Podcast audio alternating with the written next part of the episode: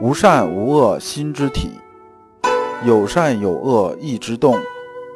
知善知恶是良知，为善去恶是格物。各位同道，大家好，我是老刘刘长志。您现在在收听的是由老刘播讲的《传习录》通俗讲解。老刘说心学，带您领悟心学入世的智慧。各位同道，大家好，今天我们继续讲解《传习录》。今天的题目是“明则成矣”，对应的《传习录》章节是幺六三。这一章的问题是非常热切的渴望能学好心学，对不对？这句话问的好像很多人听起来觉得就是废话一样。我很有热情去学好心学，它怎么可能不对呢？那么呢，老刘要讲的是，学心学啊，不能用力过猛，这个是很要命的一件事儿。我们看《传习录》原文，来书云：“至美者明得尽，渣子变浑化。”问：如何为明得尽？如何而能变浑化？这个“至美者”啊，这句话是从哪儿来呢？从《论语集注》第八卷，《论语集注》我们知道都是朱熹写的。这里边“智”啊，讲的是人的天性禀赋，就是说人的这种资质。这句话呢是什么意思呢？是说啊，这个人呐，他这个天资比较好啊，那么呢，他能得到道的速度就会很快、很便捷。就像我们这个矿石啊，它本身呢质地就比较好，然后里边杂质很少。这样啊，只要是那么炼化一下呢，它就可能得到很纯净。但是呢，如果你这矿石啊质地比较差，比如说这个含矿量很低，那么呢，这工序就很费，然后呢，很难呢能那个达到这种纯净，就是中间花的功夫啊就会很大。那么陆延静问的是什么呢？问的是怎么叫明得尽，怎么才能变浑化？问的这个意思。我们看先生是怎么说的。先生说啊，良知本来自明。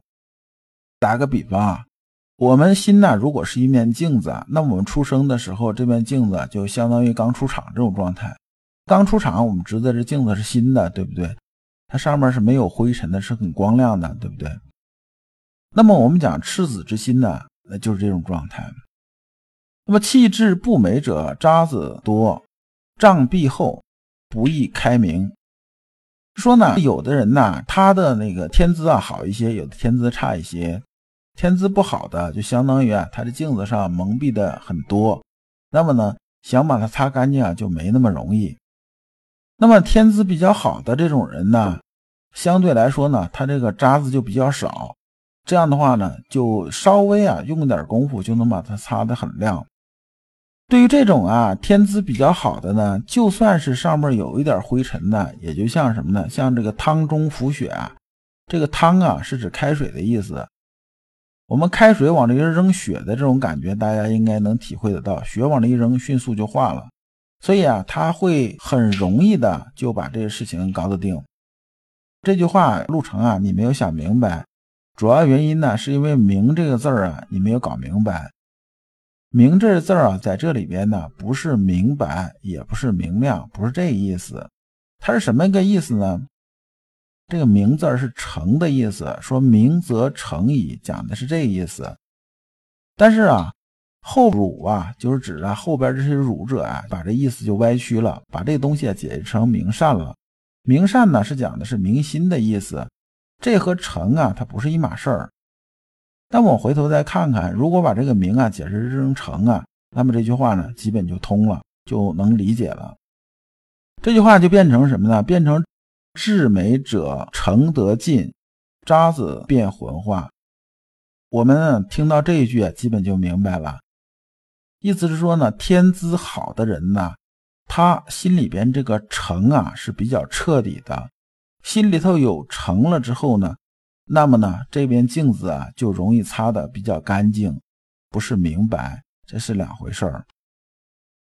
那么这一部分呢，先生啊是非常明确的指出路程的问题，就是说，亦是稍有欲速之心，意思是说呢，你路程啊，这欲速之心呢，是揠苗助长，这个心呢，反而会影响你的修行。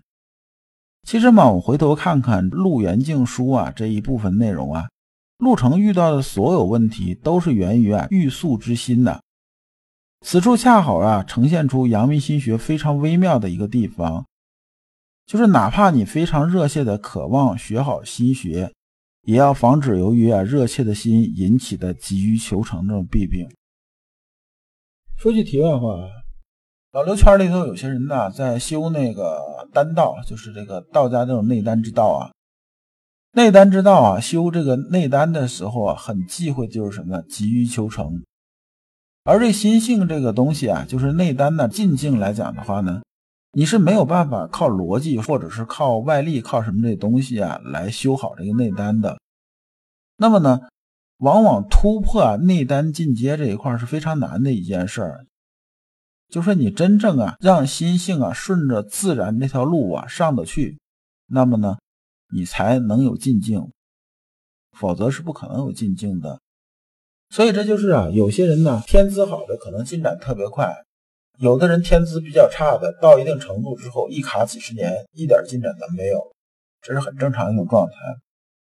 如果你不知道如何进入心学殿堂，如果你在为人处事时经常左右为难。如果你在入世践行时经常茫然无措，那么你可以加老刘的微信。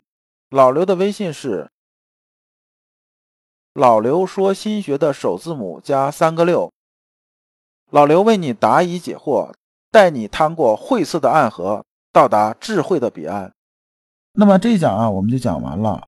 下一讲呢，我们讲人和人的不同之处。感谢诸君。